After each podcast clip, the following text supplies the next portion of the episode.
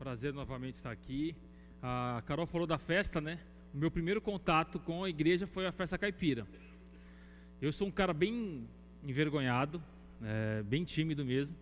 E me fizeram fazer, dançar na quadrilha, cara. Não sei como é que eu dancei aquela vez, mas não conhecia ninguém. Foi bem animado, então quem não foi, vá, é muito bom. Eu me diverti, foi meu primeiro contato ali com a igreja. E foi muito legal. E realmente é um momento da gente. Minha mãe sempre vai todo ano, minhas tias também. Já está no calendário delas. Que a gente possa colocar no, no, de vocês também. Elas adoram. Isso aí. Acho que elas vão pela comida. é sempre muito bom, viu? Diga-se de passagem. Inclusive, eu vou estar tá lá fazendo pizza. E a minha pizza normalmente falam que é a melhor. Então, só para vocês. Quem quiser lá depois, pode comprar, vai ter bastante. Mas vamos lá. A gente estava falando semana passada sobre Eliseu, contando um pouquinho da história desse profeta. Quem foi esse homem? O homem de Deus. E a gente conheceu alguma, alguma, a gente falou algumas coisas, principalmente sobre Elias, né? Dando essa introdução à vida de, de Eliseu. E a gente terminou a semana passada falando sobre o chamado de Eliseu. É, não sei como foi na cela de vocês, é, se o assunto foi bom, seus discipulados, seus encontros se realmente teve algo aí que a gente pôde, estar ajudando de alguma forma. Eu deixei aqui nessa a, um, a, algo para reflexão. É, e quando eu falei do chamado, é, às vezes pode parecer que a gente está esperando, nossa, vai vir uma mensagem, vai vir um mensageiro, vai vir um profeta falar comigo. Às vezes não é isso que vai acontecer. Eu dei o meu exemplo. Eu fui para o ministério infantil pelas razões erradas eu fui para agradar minha sogra. E depois tentando sair de alguma forma de lá. Não consegui. Fiquei quatro anos. Mas eu não fiquei quatro anos para agradá-la. Então, assim, Deus foi moldando, Deus foi capacitando, Deus foi me mostrando. E ali eu vi esse chamado para o ensino. Começou ali com as crianças. E talvez se eu não tivesse hoje como facilitador, provavelmente estaria no ministério infantil. E então assim, o chamado não vai ser algo de repente que vai cair ou que vai aparecer uma luz iluminando ou chamando para algo. E a gente falou sobre isso. Cabe a nós também essa ação. Tentar, a gente precisa ter o desejo de servir. A gente falou aqui do da IBF, né? Eu vim aqui alguns dias, muitas pessoas servindo, Muitas pessoas aqui é, que estavam pela primeira vez, como a Jaque falou, e a gente sabe como é desgastante, eu já participei, é, mas também como é muito proveitoso e como é muito agradável ver tudo isso é, na vida das crianças acontecendo, né? tudo que Deus pode fazer. Então a gente tem que dar o primeiro passo, tem que partir da gente, a iniciativa, de querer servir, de querer fazer.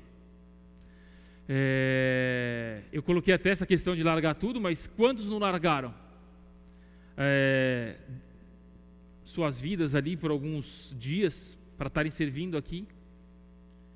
Quantos de nós, para de repente poder dar uma aula para as crianças, apresentar alguma coisa, ou cuidar de uma cela como facilitador, tem algumas responsabilidades, algumas coisas que precisam ser feitas, foi separado o tempo. Pessoa está separando tempo para isso, se dedicar. Então ela está abrindo mão, muitas vezes, de coisas que ela gosta, das vontades dela, para estar tá servindo. Então que a gente possa lembrar disso e a gente ter essa coragem e essa disposição para servir. A gente falou um pouquinho desses medos, né, de como um cara como Elias, que presenciou todos aqueles milagres, que viu tudo aquilo acontecer na vida dele. Como um cara como aquele, por uma simples ameaça lá, teve um, um problema. Então, que a gente possa é, lembrar disso e lembrar que esse Deus é um Deus poderoso.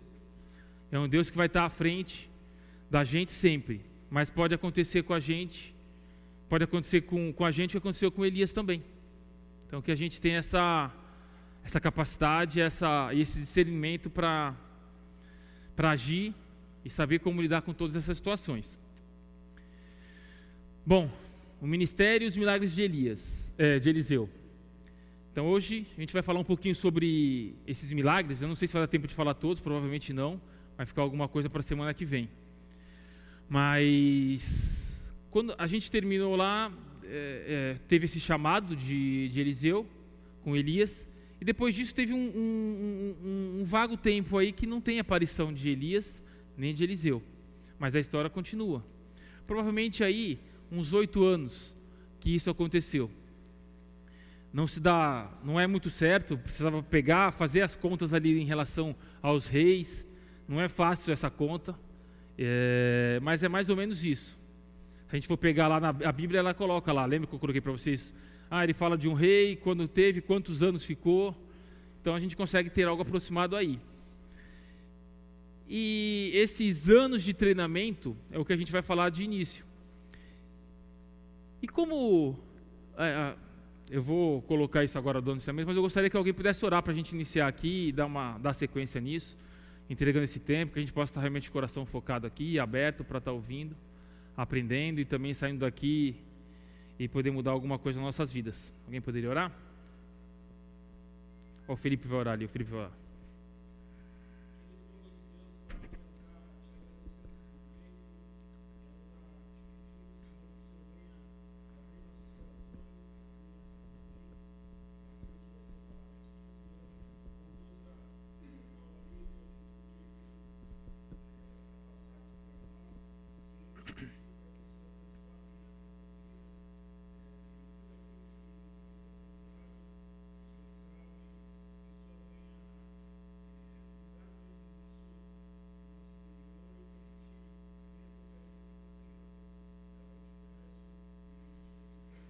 Amém, Senhor. Obrigado.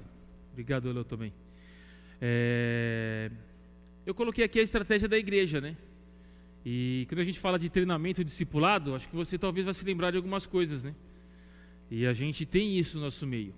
Esse ano de treinamento, a gente tem esse discipulado, algo como. É, e isso faz parte da nossa estratégia, como igreja. No poder e autoridade, o Deus triuno conduzindo cristãos à maturidade espiritual por meio de discipulado e treinamento. Num ambiente de grupos células e celebrações coletivas. essa aqui é uma das celebrações. Sob a supervisão de uma liderança fiel e capacitada. A Aliança Bíblica de Santos realizará suas funções básicas. A gente viu aqui né, o tema de adoradores em relação às crianças: adoração, comunhão, instrução e proclamação. E a gente, quando fala desse tempo que Eliseu teve com Elias, esse treinamento, eu coloquei um versículo aqui para a gente lembrar e a gente vai falar um pouquinho sobre isso, sobre essa questão do discipulado. Vocês podem ler esse texto, por favor? Um, dois, três.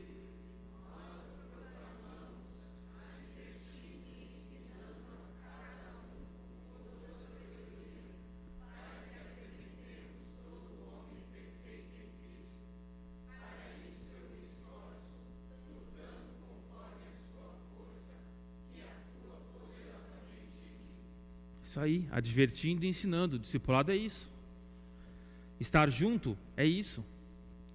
Eu coloquei algumas coisas para a gente conversar aqui. Homem influencia homem. Eu coloquei o exemplo do Renan, para eu não esquecer. Quando ele veio aqui falar com a gente, como igreja, é, vieram duas pessoas aqui darem um testemunho. Era o Jefferson e acho que a menina era. Esqueci o nome da menina. Que veio aqui. Foram duas pessoas, o Jefferson e tinha uma moça. E eles falaram em relação à, à influência do Renan com eles. Eles falaram que se converteram com 9 e 13 anos. 9 e 13 anos eles se converteram e eles não tinham, talvez, a ideia de quem era Deus. Eles falaram aqui. Eles iam, foi através da classinha, talvez por pressão, a, a, anunciaram ou falaram que aceitavam a Cristo, mas eles não tinham entendimento. Eles não sabiam quem era Jesus de verdade, o que tinha feito. E quando o Renan foi para lá, o Renan teve a oportunidade de caminhar com eles. E é isso que a gente está falando de discipulado.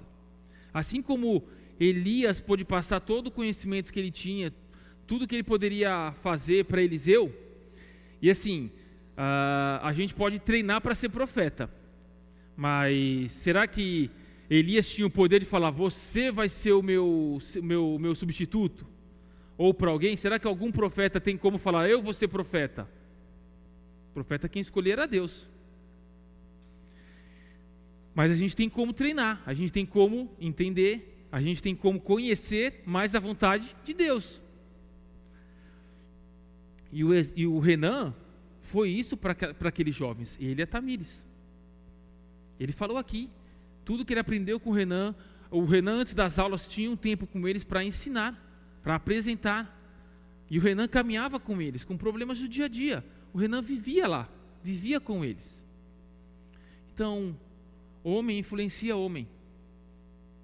Andar com pessoas, fazer, é, estar junto, isso influencia. Jesus caminhou com os apóstolos por três anos e ele tinha os três mais próximos: Pedro, João e Tiago. A gente vai ver lá diversas, diversos momentos que Jesus estava só com os três. Moisés e Josué foi passado também. Teve um treinamento, um discipulado, a gente pode chamar assim. E eu coloquei aqui algumas coisas em relação. A, a gente vai falar sobre isso mais para frente aqui agora, no próximo quadro. E a gente, quando fala de, de compromisso, a gente assumiu um compromisso com essa igreja. Ninguém está aqui obrigado. Ninguém é obrigado a participar de célula. Ninguém vai para a célula amarrado. Gente vai porque quer.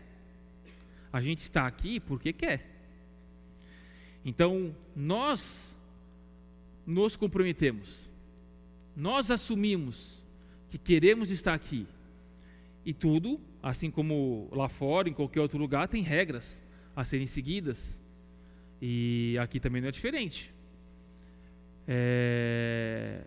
A gente falou sobre morrer, nossas, morrer para nossas vontades, né? A gente deu o exemplo aqui do, do, da própria BF, que aconteceu esse fim de semana, sexta e sábado. As pessoas poderiam estar passeando, foi, foram dias lindos de sol, foram dias agradáveis, as pessoas podiam estar passeando, podiam estar na praia tomando sorvete, saindo para comer, mas estavam aqui, servindo. Então, é, nem tudo é aquilo que é, do jeito que a gente quer e como a gente quer. E até coloquei que o seu sim seja sim. Se você se comprometeu, você está aqui, haja da maneira correta. Cumpra com suas obrigações, com seus deveres. É, coloquei esse texto, né? que isso também faz parte do discipulado. Animem uns aos outros. Nós precisamos animar. Em, determinados momentos a gente vai cair. Como aconteceu com Elias. Elias caiu. Elias, com todos os milagres que ele presenciou, com tudo aquilo que ele viveu, ele caiu. E, isso, e nenhum de nós aqui está livre disso. Qualquer um de nós pode cair. E a gente vai precisar animar uns aos outros ver o nosso companheiro aqui passando uma dificuldade, orar com ele, andar junto, caminhar com ele, orientar se for necessário, através da palavra de Deus. Eu coloquei outro texto aqui, vocês podem ler? Um, dois, três.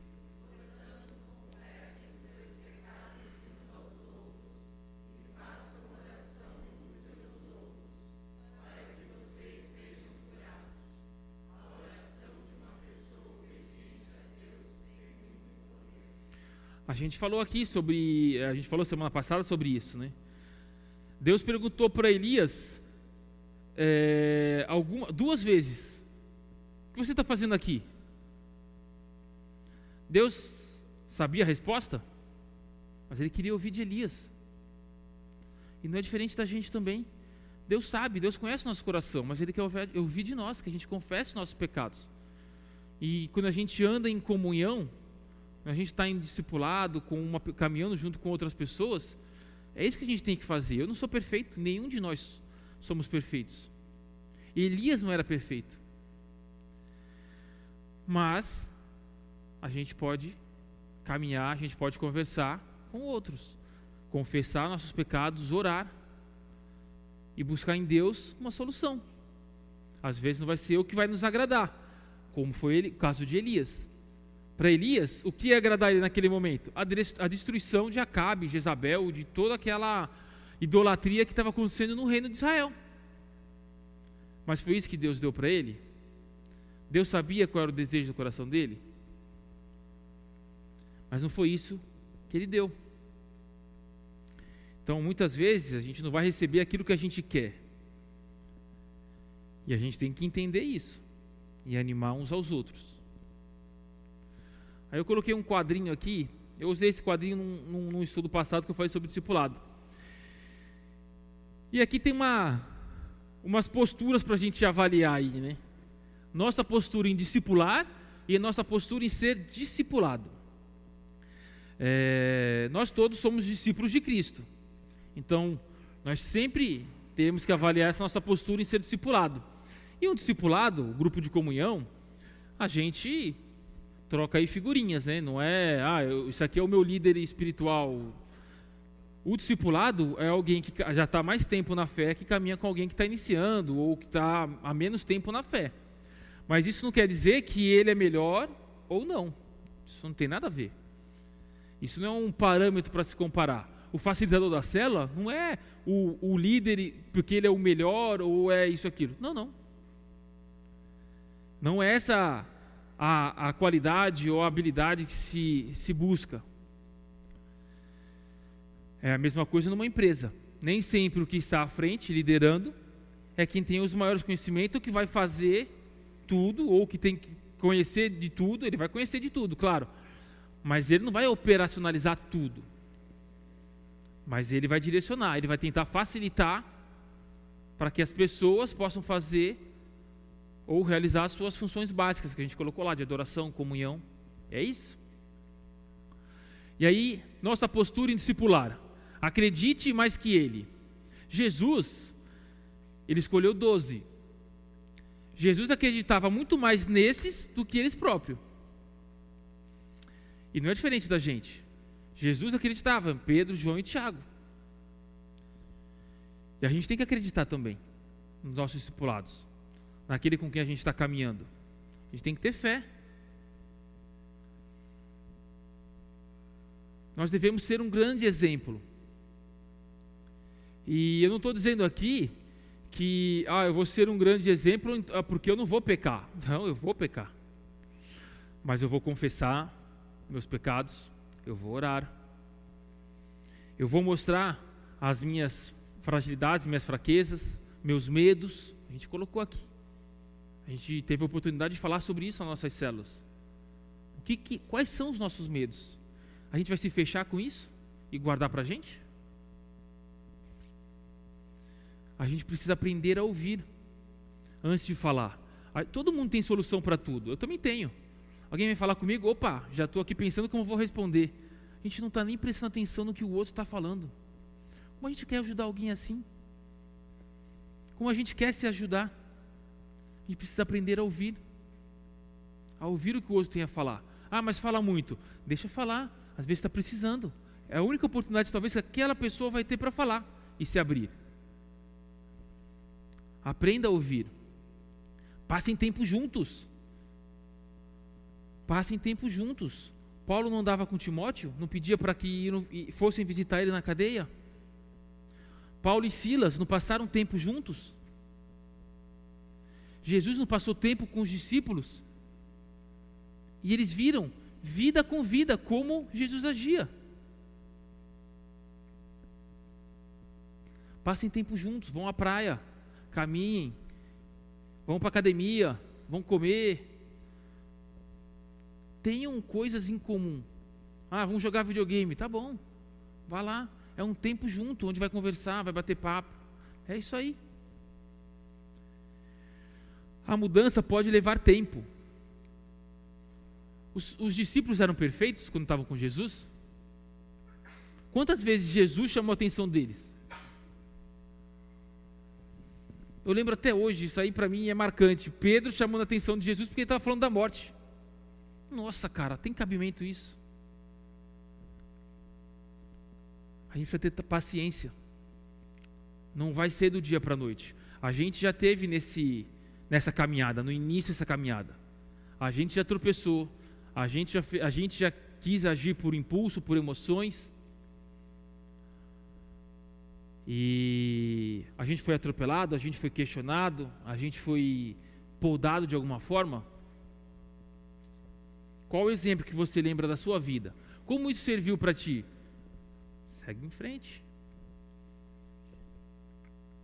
Promova crescimento. E quando eu falo de promover crescimento, estudem a Bíblia juntos, leiam.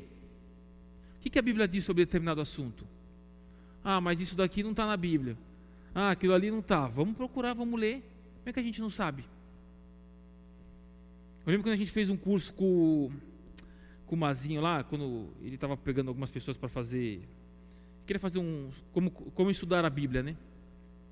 E a gente estava fazendo estudo com ele, ele. Uma das aulas ele perguntou, né? Quantos reis magos tinham? Alguém sabe? Quantos reis magos estão? Eram? é, eu cresci aprendendo que eram três. E, e aí eu levantei e falei, são três. Ele falou, pega na Bíblia e lê. Fui lá pegar. Não fala três. Pode procurar outras versões, quantas versões você quiser. Tu não vai achar o número três ali, três reis magos. Falam que eram viajantes. Falavam dos três presentes. Mas de repente pode ser uma pessoa dando três presentes. Não estava especificado. Então, a gente lendo conhece. Como é que a gente vai saber o que é a vontade de Deus ou não? Lendo, estudando. Façam isso juntos. Promovam o crescimento. Quando a gente fala de ser discipulado, a gente falou algumas coisas aqui já. Comprometimento. Seu sim seja sim. Sua palavra tem que ter peso. Você se comprometeu. Ah, eu vou. A gente vai marcar toda terça-feira, 8 horas da noite. Aí eu chego 8 e meia. O culto começa aqui, a celebração dominical começa às 19. Eu chego às 19 e 15. Você se comprometeu. Sejam obedientes às suas lideranças. A gente colocou lá no começo da nossa estratégia. A gente tem uma liderança.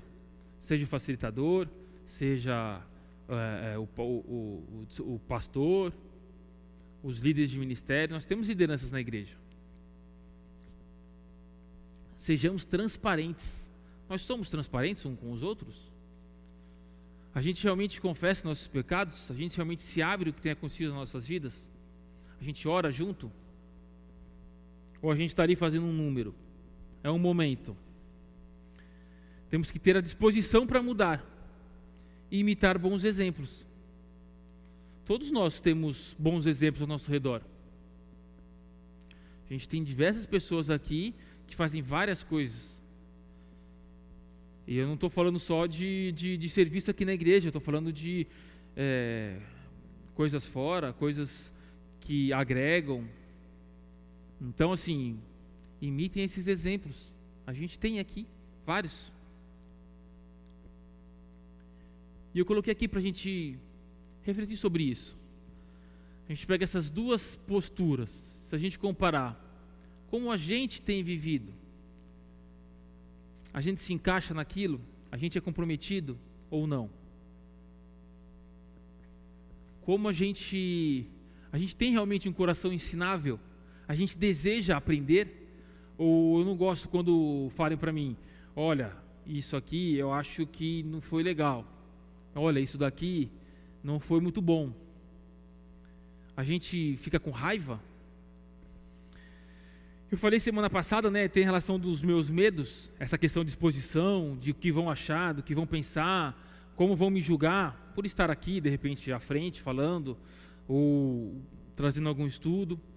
E, e assim, eu até, eu falo né, para alguns amigos, eu até falo para eles, cara, se tu vê alguma coisa, me fala. Não porque, ah, eu gosto, eu gosto que cheguem para mim e falem assim, olha, eu acho que tu falou isso daqui, eu acho que tu falou aquilo ali a mais. Não é uma questão de gostar ou não, isso aí é, pro, é promover crescimento. Eu não vou ajudar a pessoa se eu ver ela errando sempre e deixar ela continuar errando. Então, assim, eu, eu graças a Deus tive muitas pessoas. Eu no começo acho que eu falava, é, expunha muito a minha esposa, inclusive, e algumas pessoas falaram: vai menos, vai devagar. Não fala tanto dela. Dê outros exemplos. É que eu dava os exemplos do, do, meu cotidiano ali, né? Mas, enfim, é algo que a gente tem que absorver, a gente precisa também mudar. E também, de repente, não estava fazendo bem para ela. Então, assim, a gente tem que entender isso. Você se considera um discípulo, lendo por aquilo? Você se considera um, um imitador de Cristo? Você se considera um discípulo de Cristo, um seguidor? Um seguidor de Cristo imita lá os bons exemplos de Cristo? Isso a gente é transparente ou comprometido. Então isso aqui é para a gente pensar. Discutindo nas nossas células. A gente tem sido transparente, comprometido? A gente vai entrar agora numa parte de, do, da história de Eliseu. A gente fugiu um pouquinho, deu essa introdução para a gente relembrar alguns pontos. E a gente vai voltar para cá e a gente vai ver que boa parte das coisas que aconteceram com, com Eliseu, ele não tirou de uma ideia mirabolante ou de repente algo que o próprio Deus falou para ele. Ele viu porque ele conhecia Elias. Então a gente vai ver muitas coisas ali muito parecidas. E aí é importante a gente relembrar isso. Eu coloquei aqui que agora a gente vai ler um pouquinho sobre o a saída de Elias para o céu. Se vocês puderem abrir o livro de Reis, segundo livro de Reis, capítulo 2.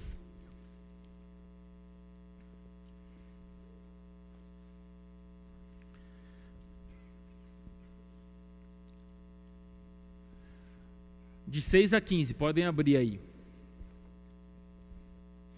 Eu, eu coloquei aqui esses dois textos de início, que é para a gente lembrar o que estava acontecendo, né? É, o início do capítulo 2 ele começa assim: Chegou o tempo de o Senhor Deus levar Elias para o céu num redemoinho. E Elias saiu junto com Eliseu, e no caminho o próprio Elias disse: Fique por aqui. Isso aconteceu algumas vezes. Fique por aqui, eu vou seguir para não sei aonde. E Elias fala, e Eliseu, juro pelo meu Senhor Deus e pelo Senhor que eu não o deixarei. E isso aconteceu com Eliseu seguindo a Elias o tempo todo, até o último segundo. E aí é onde a gente vai entrar no nosso texto. E eu gostaria que vocês pudessem estar lendo, de 6 a 15, por favor. 1, 2, 3.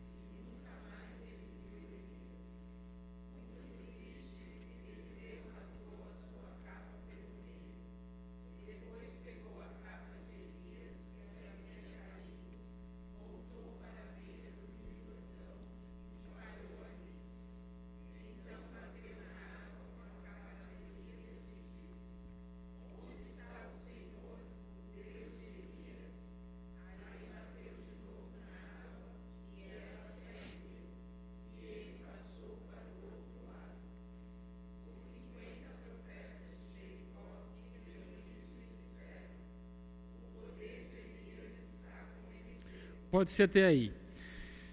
E aqui tem alguns pontos interessantes para serem abordados. É, eu falei para vocês que algumas coisas iam ser parecidas. Da mesma forma como Esse foi o primeiro milagre, a gente vai falar lá na frente, mas da mesma forma como Elias fez, Eliseu fez. Eles passavam tempo juntos, eles caminhavam juntos. Então, Eliseu sabia o que tinha que fazer e como fazer, e por que fazer. Ah, eu estava testando ali para ver se o poder de, de Elias, de, de, Deus através de Elias, realmente estava com Eliseu. Tá, tudo bem. Mas ele poderia fazer diferente, ou fazer de outra forma.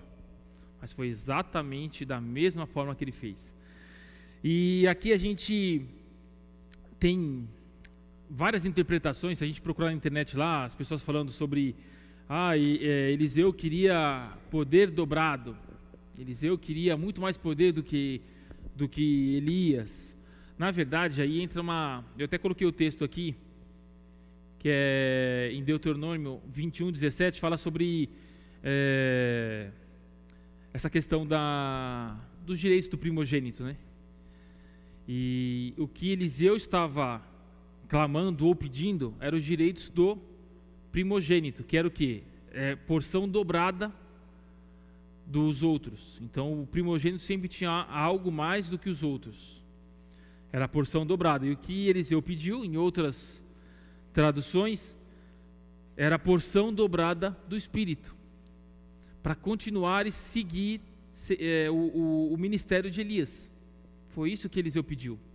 De fato, se a gente for pensar que. Eu coloquei lá na semana passada, eu acho. Elias tinha sete. Elias fez sete milagres. Ah, Eliseu tem 14. Foi dobrado. É, foi. Mas não essa era a intenção do, do de Eliseu. Até porque a gente, e a gente sabe do que está relatado. Da mesma forma como Elias. É, depois da morte de Eliseu, é, depois da morte, depois do que a gente vai ler aqui, tem um, um tempo grande que não se tem menção de Eliseu. Então, de repente, podem ter acontecido outras coisas, mas o que está relatado realmente foi o dobro de milagres. Mas é, eu coloquei, acho que a imagem aqui seria mais ou menos parecido com isso. Se a gente tentasse retratar o que aconteceu com Elias. E a gente conversou semana, é, na semana passada sobre isso, e é realmente algo extraordinário a gente pensar que um ser humano é, não passará pela morte. E foi o que aconteceu com Elias, assim como aconteceu com Enoque. E a gente imaginar uma cena dessa e Eliseu presenciar tudo isso é algo realmente grandioso. Assim como Elias presenciou diversos milagres de Deus, Eliseu iniciava o seu ministério presenciando tamanho poder. E Elias foi levado aos céus. E aí se inicia o ministério de Eliseu. Esse primeiro milagre que foi o da abertura do Rio Jordão. Seria mais ou menos isso aqui, se fosse retratado. E eu coloquei aqui, né? É, a gente tem mais uma leitura aí que foi realmente esse início do ministério de Eliseu. É, depois disso, eu acho que eu tenho aqui, deixa eu ver, 19, 22. Eu vou ler para vocês. Alguns homens, eu acho que eu coloquei o texto, deixa eu ver. Não, não coloquei. Mas eu vou ler aqui. Alguns homens de Jericó foram falar com Eliseu e disseram: Como o senhor sabe, essa cidade é boa, mas a água não presta e provoca abortos. Então Eliseu mandou: Ponham um pouco de sal num prato novo e tragam para mim. Eles levaram e Eliseu foi até a fonte, jogou o sal na água e disse: Que o Senhor Deus diz é isto: Eu fiz esta água ficar pura e ela provocará mais, não provocará mais mortes nem abortos. E aquela água ficou pura até hoje, como Eliseu tinha dito. Essa é a fonte, ela existe até hoje, de fato. Essa é a fonte. E o ministério de Elias começa um pouquinho diferente do de, o de Eliseu, começa um pouquinho diferente de Elias. Vocês vão lembrar que semana passada eu disse que Elias começou confrontando Acabe e falando da seca. Os três anos que o país ia ficar de seca. E aí ele vai para, o, para um local lá com riacho, depois vai lá procurar comida, porque estava passando aquele período de fome. E Eliseu, e Eliseu começa ajudando o povo. E se a gente voltar aqui, como eu coloquei, aquele povo estava passando tudo isso, Por conta da idolatria. Idolatria e desobediência a Deus. E mesmo com toda essa idolatria, Deus mostra através do profeta que ele queria alcançar o povo através da sua graça, ajudando de alguma forma. E Eliseu inicia assim a sua jornada. Se a gente dá uma olhadinha mais para frente aqui, quando ele seguir, e aí contrastando um pouquinho com o que eu falei, que pô, vai começar o ministério do, do dele abençoando e tal, vem algo, vem um fato aqui que ele é comentado até hoje. É, até eu fiquei surpreso quando li também a primeira vez isso daí, outras vezes também. Alguém conhecia essa história de, de Eliseu?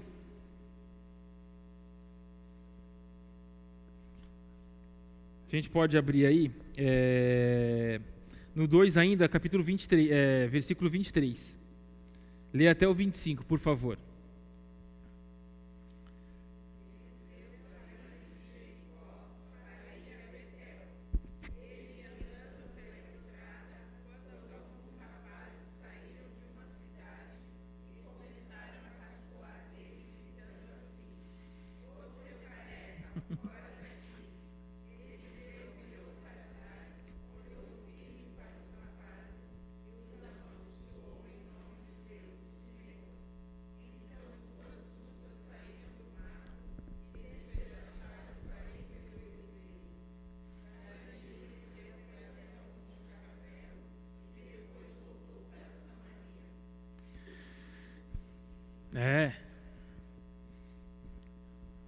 Ficou irritado porque chamaram ele de careca.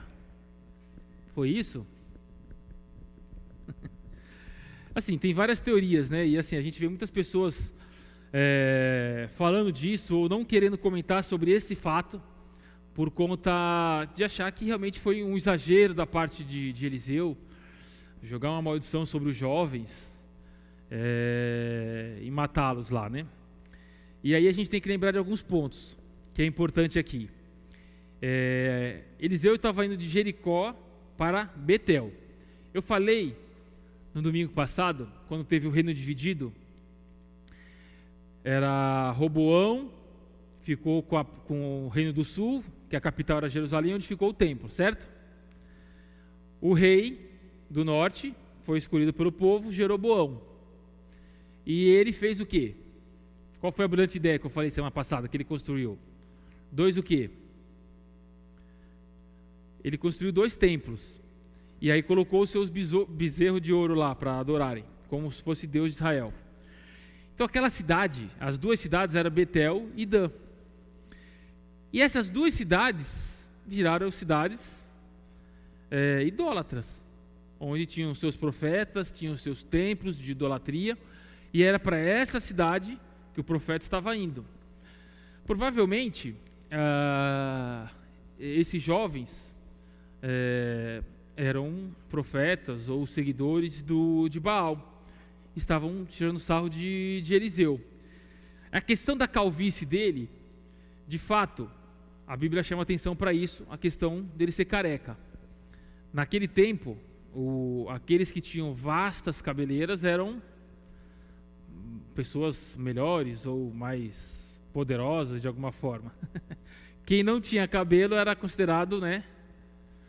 E ali, ali era o início do, da jornada de, de Eliseu. A gente falou que ele era jovem. Pode, ele, ele poderia ser calvo, realmente jovem, e isso acontece, tem várias pessoas aí desse jeito.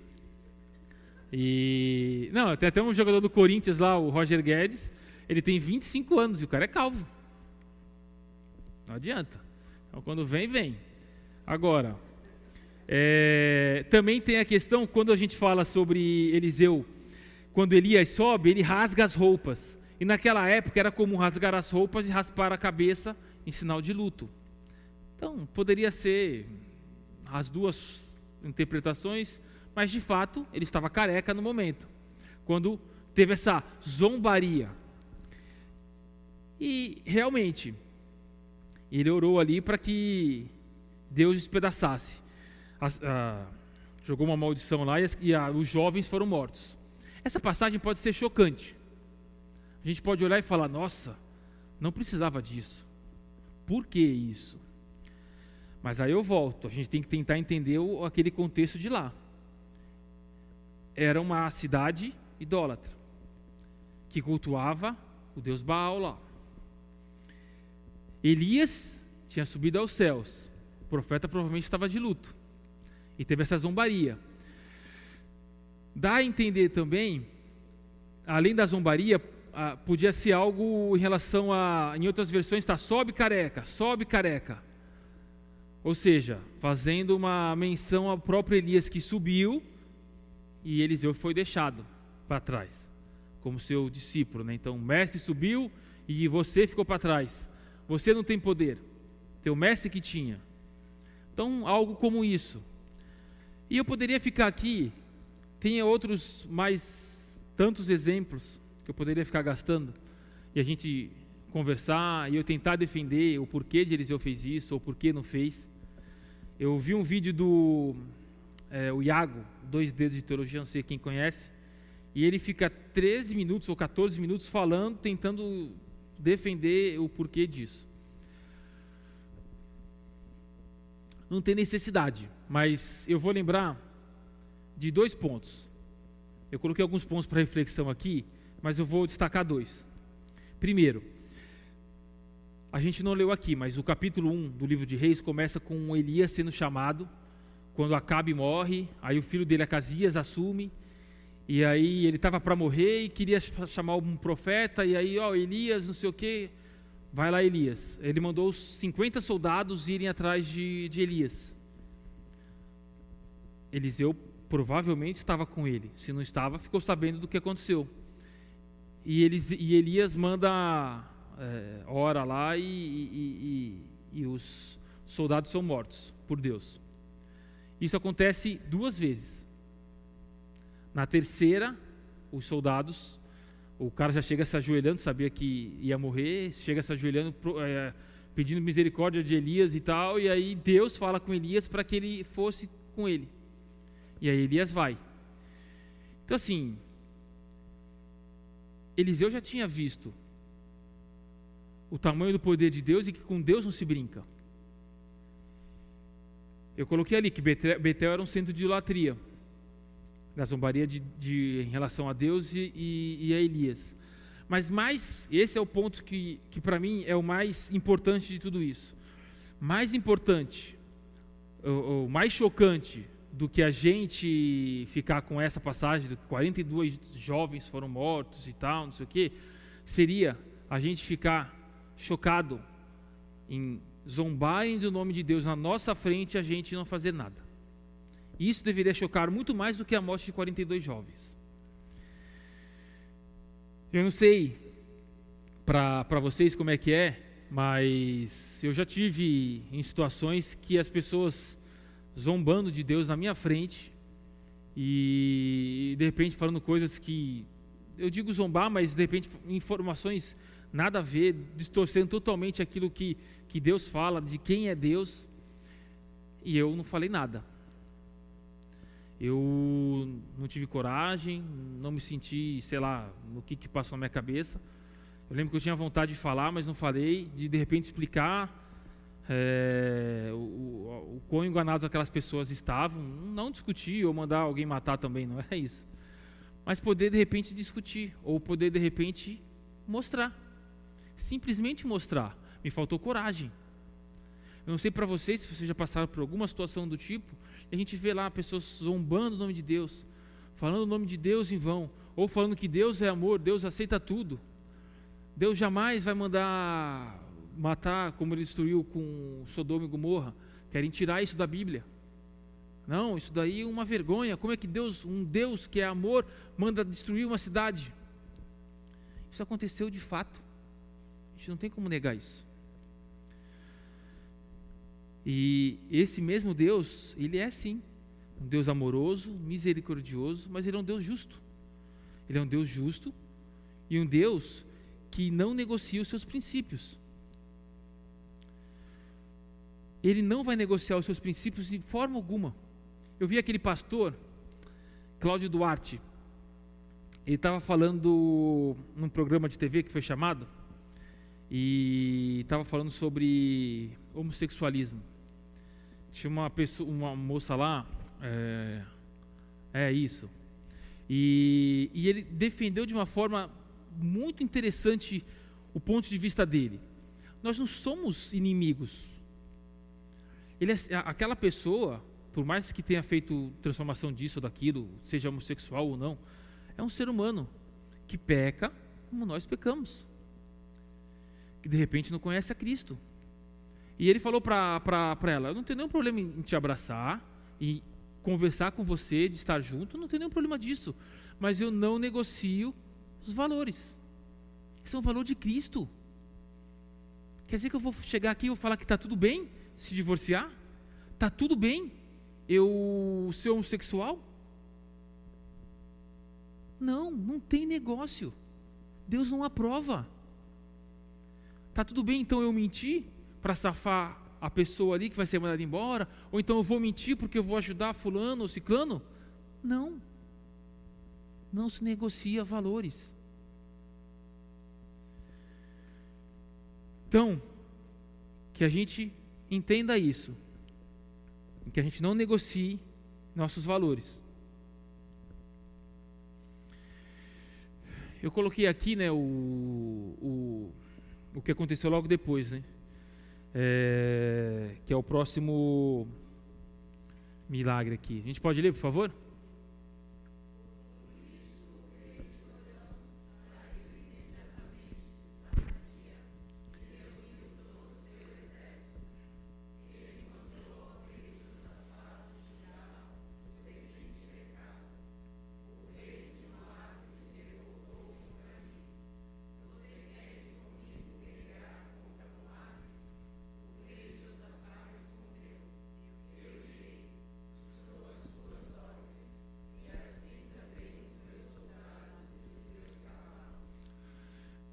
Esse rei foi o que ficou no lugar de.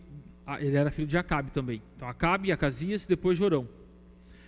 É, e ele foi falar com, com os outros reis ali para ir atacar, é, começar uma guerra ali com, com, com Moab. E a gente relatou aqui, né? Elias, Eliseu sai de uma de uma ascensão ali com, com o povo, de algo extraordinário que ele realiza para aquele povo, limpando a impureza ou qualquer coisa que tinha naquelas águas.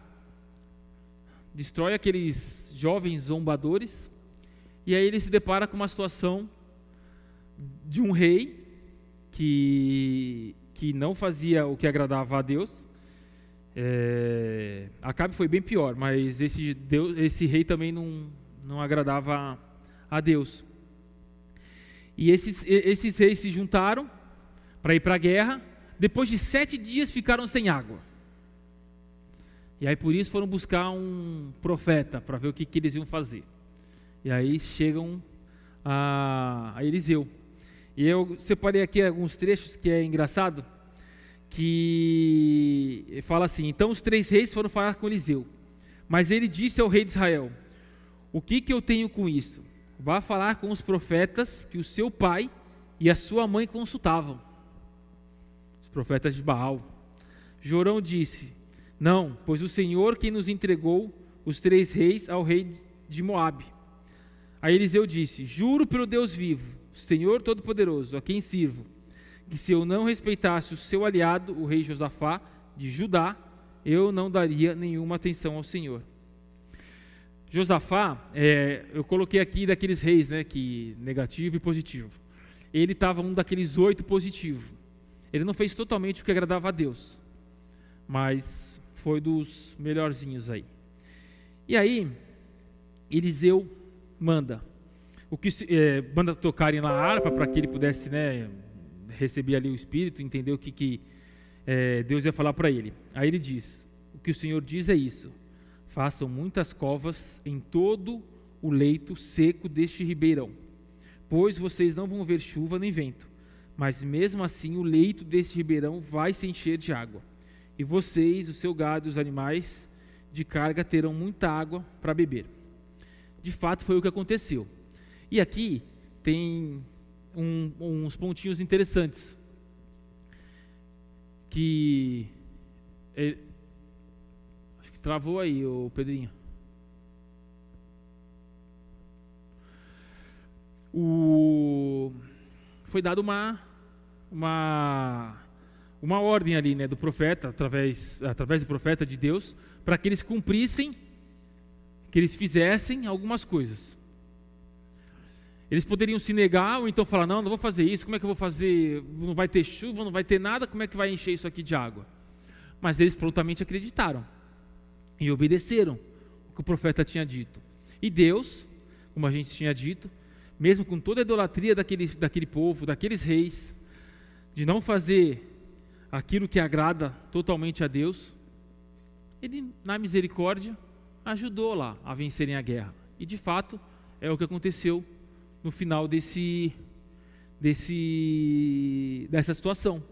Então eles obedeceram o profeta e tiveram água e venceram a guerra. E aí a gente é, vê Eliseu em meio a essa situação, de repente contra a própria vontade dele. Será que ele gostaria de ver aquele que era aquela família que fazia parte? Acabe era o pai deles, que perseguia o seu mestre de, que passou tudo aquilo para Elias. Mas ele não deixou a vontade dele transparecer ou passar. Ele deu uma cutucadinha lá no rei. Mas ele fez aquilo que era da vontade de Deus e seguiu o plano de Deus. Coloquei aqui os três reis indo falar com ele e dando as orientações lá, uma foto ilustrativa. E aí depois disso a gente vê é, novamente algo que é bem parecido com o que Elias fez.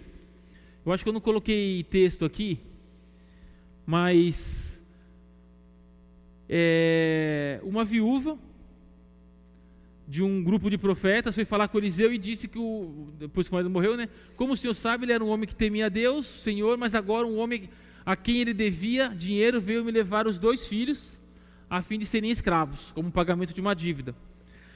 E Eliseu manda ela pegar uns potes e fazer isso é, dentro da sua casa.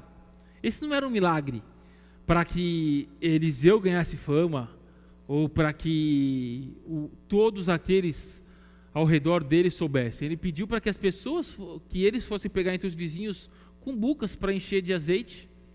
Isso é muito parecido com o que Elias fez. E aí que eu falo do discipulado. De andar junto, o caminhar Eliseu sabia o que tinha que ser feito. Ah, mas ele estava com o poder ali de, de, de, de, Deus que foi passado de Elias para ele. Tudo bem. Mas ele teve um treinamento, ele, ele andou junto, ele caminhou. Vê como é bem parecido o que Eliseu fez e o que Elias fez.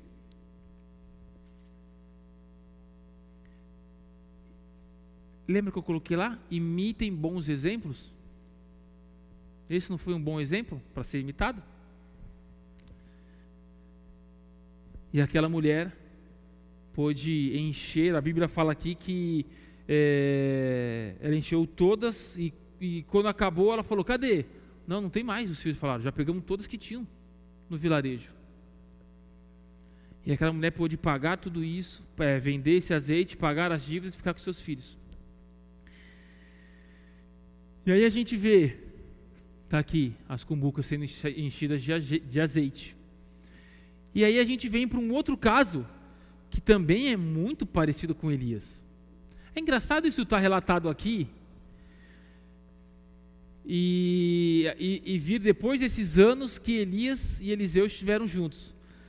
Mas a gente vê, essa aqui é a sequência que está na Bíblia aqui. Eu não estou pulando nem nada, é a mesma sequência. Eliseu e essa mulher de, de Shunem. Era uma mulher rica que morava lá, ela convidou ele para uma refeição. E toda vez que Elias ia para lá, ele tomava suas refeições na casa dessa moça. Ela era muito rica, ela e o marido. E aí Elias pediu é, para. Eliseu perguntou, pediu para um dos funcionários dele, perguntou o que, que a mulher queria e tal. Ela falou que não queria nada. que ela estava muito bem e tal. E aí o, o funcionário lá falou para Eliseu que ela era, o marido era muito velho e que eles não podiam ter filhos. E olha só que engraçado. Eliseu chega para ela e fala: Diga a ela que vem aqui, ordenou Eliseu. Ele a chamou, ela foi e ficou na porta. Então Eliseu disse: No ano que vem, por este tempo, você carregará um filho no colo. A mulher exclamou: Por favor, não minta para mim. O Senhor é um homem de Deus.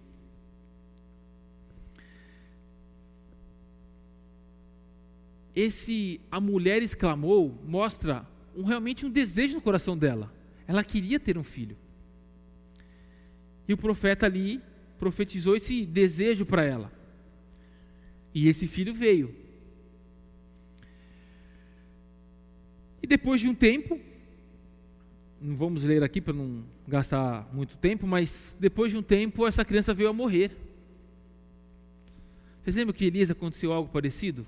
Com a casa onde ele ficava quando estava no período da seca lá e tudo, e aí a criança morreu e Elias foi até lá. E o que, que Elias fez? Ressuscitou a criança, deitou sobre ela e ressuscitou a criança, orou e ressuscitou a criança. Olha aqui, como aconteceu com, com Eliseu. Ele primeiro mandou o, o, o, funcionário dele levar o bastão lá que ele tinha e colocar sobre o menino, mas isso não ressuscitou a criança. Então, quando Eliseu, Eliseu chegou, ele entrou sozinho no quarto e viu o menino morto na cama. Então, fechou a porta e orou a Deus, o Senhor. Depois, deitou-se sobre o menino. Elias fez isso. Colocou a boca sobre a boca dele, os olhos sobre os olhos e as mãos sobre as mãos. Quando Eliseu se deitou sobre o menino, o corpo da criança começou a esquentar. Assim também aconteceu com Elias. Eliseu levantou-se e andou para um lado para o outro. Ele podia estar preocupado, podia estar orando. Ué, peraí, será que não. O que mais podia ter acontecido? O que, o que, eles, o que Elias fez? Ou estou falando com Deus ali? Depois voltou-se e deitou-se sobre o menino novamente. Aí o menino espirrou sete vezes e abriu os olhos. Então ele fez igualzinho Elias fez. Imitem bons exemplos. Olha a importância de estar lado a lado. Homem influencia homem. Olha a importância de um discipulado bem feito. De se ter comprometimento, transparência, obediência. Aquilo tudo que eu falei no início não foi por acaso. Tem um propósito. E eu estou já com meu tempo aqui. Eu peguei muito tarde, nem lembro, hein? Já está nove horas agora.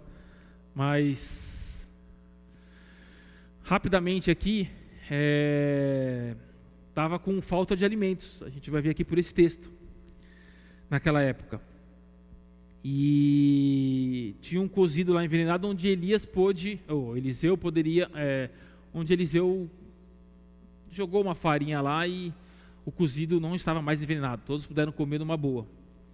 Então, novamente aqui, não é um, num período de fome que a gente relatou algum tempo atrás aí, algumas coisas estavam acontecendo lá, o povo passando por isso, povo com fome, sem água, os animais morrendo, e novamente o povo é, com fome e Eliseu consegue providenciar ali alimento para eles. Então, foi mais um dos milagres dele.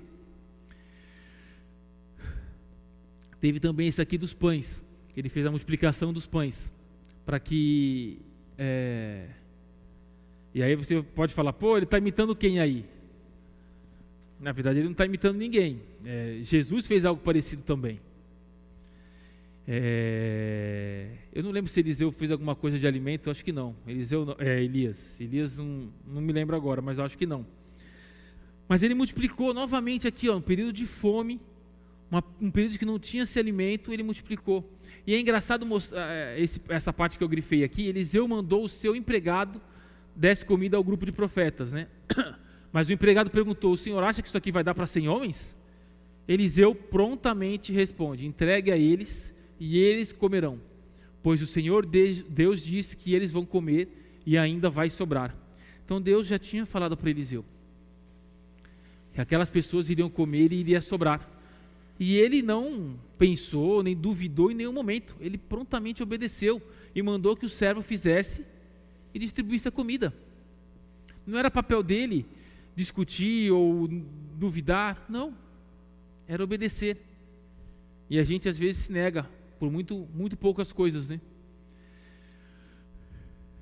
Eu só vou falar desse de Naamã. E aí a gente continua na semana que vem. Não deu tempo de falar tudo, ainda tem alguns outros pontos, a gente vai falar. Mas é interessante aqui é, a cura de, de Naamã, o comandante do exército da Síria. É, o pessoal do Ministério Infantil deve lembrar, porque já foi falado algumas vezes sobre esse, esse caso aqui por conta da menina israelita. É, esse cara era um comandante do exército da Síria. Síria era inimigo de Israel. E Deus já tinha dado a vitória, como o próprio texto diz, através desse comandante. Só que ele, ele sofria de uma doença na pele, que era aquela lepra, que fica toda manchada lá. Aquele. E. Sem entrar nesse ponto ainda, mas. Tem. Você já deve ter ouvido dessa da menina da israelita que foi levada como escravo. É, a gente, no Ministério Infantil, já falou bastante isso para as crianças. Essa menina não tem nome, ela não é identificada, mas ela é uma menina que foi levada como escravo para a Síria, num dos ataques, e ela estava na casa servindo a esse, esse homem. E aqui diz: num dos seus ataques contra Israel, os sírios haviam levado como prisioneira a menina israelita, que ficou sendo escrava da mulher de Naamã. Um dia a menina disse à patroa: Eu gostaria que o meu patrão fosse falar com um profeta que mora em Samaria, pois ele o curaria da sua doença. Então Naamã foi falar com o rei da Síria, o rei permitiu que ele fosse falar com o rei lá de Israel, fez uma carta para ele e ele foi até lá. Eliseu ficou sabendo disso e pediu para que ele viesse falar com, com, com Eliseu. E Naamã foi. E aí Eliseu nem saiu, ele pediu que o servo dele dissesse ao comandante, fala para ele se banhar sete vezes no, no Rio Jordão. E ele se sentiu super ofendido. Como que o, ele nem vem falar comigo? E quer dizer que os rios daqui são melhores do que os rios que eu tenho na Síria? Como isso? E aí um dos, dos soldados lá dele falou para ele, mas se ele tivesse dado alguma ordem difícil, senhor não faria? Por que, que essa que é simples, só se banhar sete vezes, o senhor não vai fazer? Aí ele foi e fez e se curou. Olha que interessante isso. Aqui tem diversas aplicações. E a gente, uma delas é essa da, a gente às vezes achar que é fácil demais. Oh, mas, pô, peraí, é só fazer isso? Às vezes a gente se pega na própria questão da salvação. Quantos já não, já não nos perguntaram, que, que eu preciso fazer para ser salvo? Entregue a sua vida para Jesus Cristo. Diga com a sua boca. Reconheça no seu coração. É simples. Não, mas só isso? Eu não preciso ir à igreja? Eu não preciso ofertar? Eu não preciso dar dinheiro? Eu não preciso fazer boas obras? Tudo isso é maravilhoso, mas isso não garante salvação. É simples, a salvação é simples, mas precisa ser verdadeiro. Assim como para Naamã, ele esperava, vou te dar dez desafios para você ir matar não sei quem, destruir não sei o que, fazer isso, fazer aquilo. Aí ele ia se sentir bem. Mas não, vai se banhar sete vezes ali. Para a gente, será que não funciona assim também? Quando a gente vê algo muito simples, não, peraí, é isso daqui? Será? E aqui eu trouxe uma reflexão, e a gente vai terminar aqui.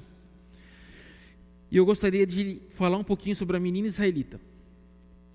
Uh, ela tinha, provavelmente, como todos nós aqui, sonhos, desejos, vontades. Tudo isso foi tirado dela no momento que ela foi tirada de Israel e levada como escrava para a Síria. Ela estava longe da família, longe não sei se tinha irmãos ou não, mas amigos, parentes, dos seus pais, mas e, e ela poderia estar revoltada, brigada com Deus. Eu já comentei aqui com vocês. Eu, tudo bem que eu não tinha, não entendia de Deus ainda. Eu fiquei brigado com Deus por causa de um jogo de Corinthians, que perdeu na Libertadores. Eu falei que nunca mais ia falar com Deus por conta do Corinthians. Olha o tamanho da burrice. E ela tinha sonhos e desejos de tudo isso foi tirado dela. Ela era escrava agora. Ela não pertencia a ela mesma. Ela agora pertencia a essa família de Naamã. Ela poderia ter se revoltado contra Deus. A gente, por muito menos, se revolta contra Deus. Eu, por causa de um jogo, me revoltei. A gente, por uma doença. A gente, por algo difícil. A gente se revolta contra Deus. Mas essa menina não. Essa menina se manteve firme nos seus valores e nos seus princípios. E ela não deixou de crer nesse Deus, esse Deus de Israel, que é o nosso Deus. Ela não deixou de crer. E na primeira oportunidade que ela teve, ela falou para a esposa e para o patrão, para eles serem curados. Ela poderia falar, não, que eles morram. De repente eu vou para outro lugar, ou posso ficar livre, não sei. Mas não. Ah, mas ela poderia ser tratada bem. Tudo bem, mas era escravo. Escravo era escravo naquela época, não tinha essa. Como a gente reflete sobre isso? Como nós agiríamos no lugar dela? E o mais interessante, eu coloquei no final, é que da ação dessa jovem, que não é falado o nome, não tem mais nada dela, a gente não sabe quando eles voltaram, se libertaram ela, se deram presentes, o que, que aconteceu, não relata. Mas tem um relato no final, que é o seguinte, está é, tá aqui. Já que é, é, Naaman queria dar presentes para Eliseu, Eliseu não queria aceitar. Eliseu falou que não, não ia aceitar nada e tal, não sei o quê. E aí Naaman disse: Já que o senhor não quer aceitar o meu presente, então deixe que eu leve para casa duas mulas carregadas de terra, pois de agora em diante eu não vou oferecer sacrifícios e ofertas que são completamente queimadas a nenhum Deus, a não ser a Deus, o Senhor. Mas eu gostaria que ele me perdoasse uma coisa, que é a seguinte: quando eu tiver que acompanhar o meu rei ao templo de Rimon, o deus da Síria, para ali adorar, eu vou ter que adorá-lo também. Que o Senhor me perdoe por isso. Eliseu disse: Adeus, boa viagem. Queridos, uma família foi convertida. Uma família passou a aceitar a Deus pela ação simples de uma garota que tinha todos os motivos para estar revoltada com Deus, para estar brigada com Deus, para não querer falar no nome de Deus. Mas ela falou. Ela falou e ela transformou a vida dessa família. Será que nós estamos prontos para falar também? Será que é como, assim como essa jovem, será que a gente vai agir como Jonas, que não queria falar a mensagem para o povo e se rebelou contra Deus? Será que a gente vai ser também, naquele momento, como Elias, que preferia que o povo fosse destruído para acabar com o sofrimento dele? Com qual dessas pessoas a gente quer ser mais parecido? Então fica para a gente discutir aqui. Tem mais algumas coisas, mais alguns pontos semana que vem que a gente vai ver de alguns desses milagres de Eliseu. E aí a gente fecha semana que vem com esse legado, discute mais um pouquinho e aí fecha essa série, tá bom? Queria agradecer e eu vou estar orando aí para que a gente possa ir em paz para casa, ok? Pai, realmente quero colocar diante de teu, de, de, do Senhor, Pai, a vida de nossos irmãos aqui, Senhor, que você possa conduzi-los até as suas casas em segurança, Senhor, que todos possam aqui absorver um pouquinho do que foi dito, que a gente possa discutir, pensar, refletir, Senhor. É, o que o Senhor tem para a vida de cada um aqui, o que o Senhor quer demonstrar com a gente através da Tua palavra, e que a gente possa sair daqui renovado, Senhor, na Tua palavra, na Tua graça, no Teu cuidado, Senhor. Cuida da nossa semana também, seja uma semana muito abençoada, Senhor. Cuida do pessoal que esteve aqui servindo na EBF, que possam descansar mais uma noite e possam estar firme e forte aí para a próxima. É o que eu te peço e te agradeço. Em nome do tomado Filho Jesus. Amém.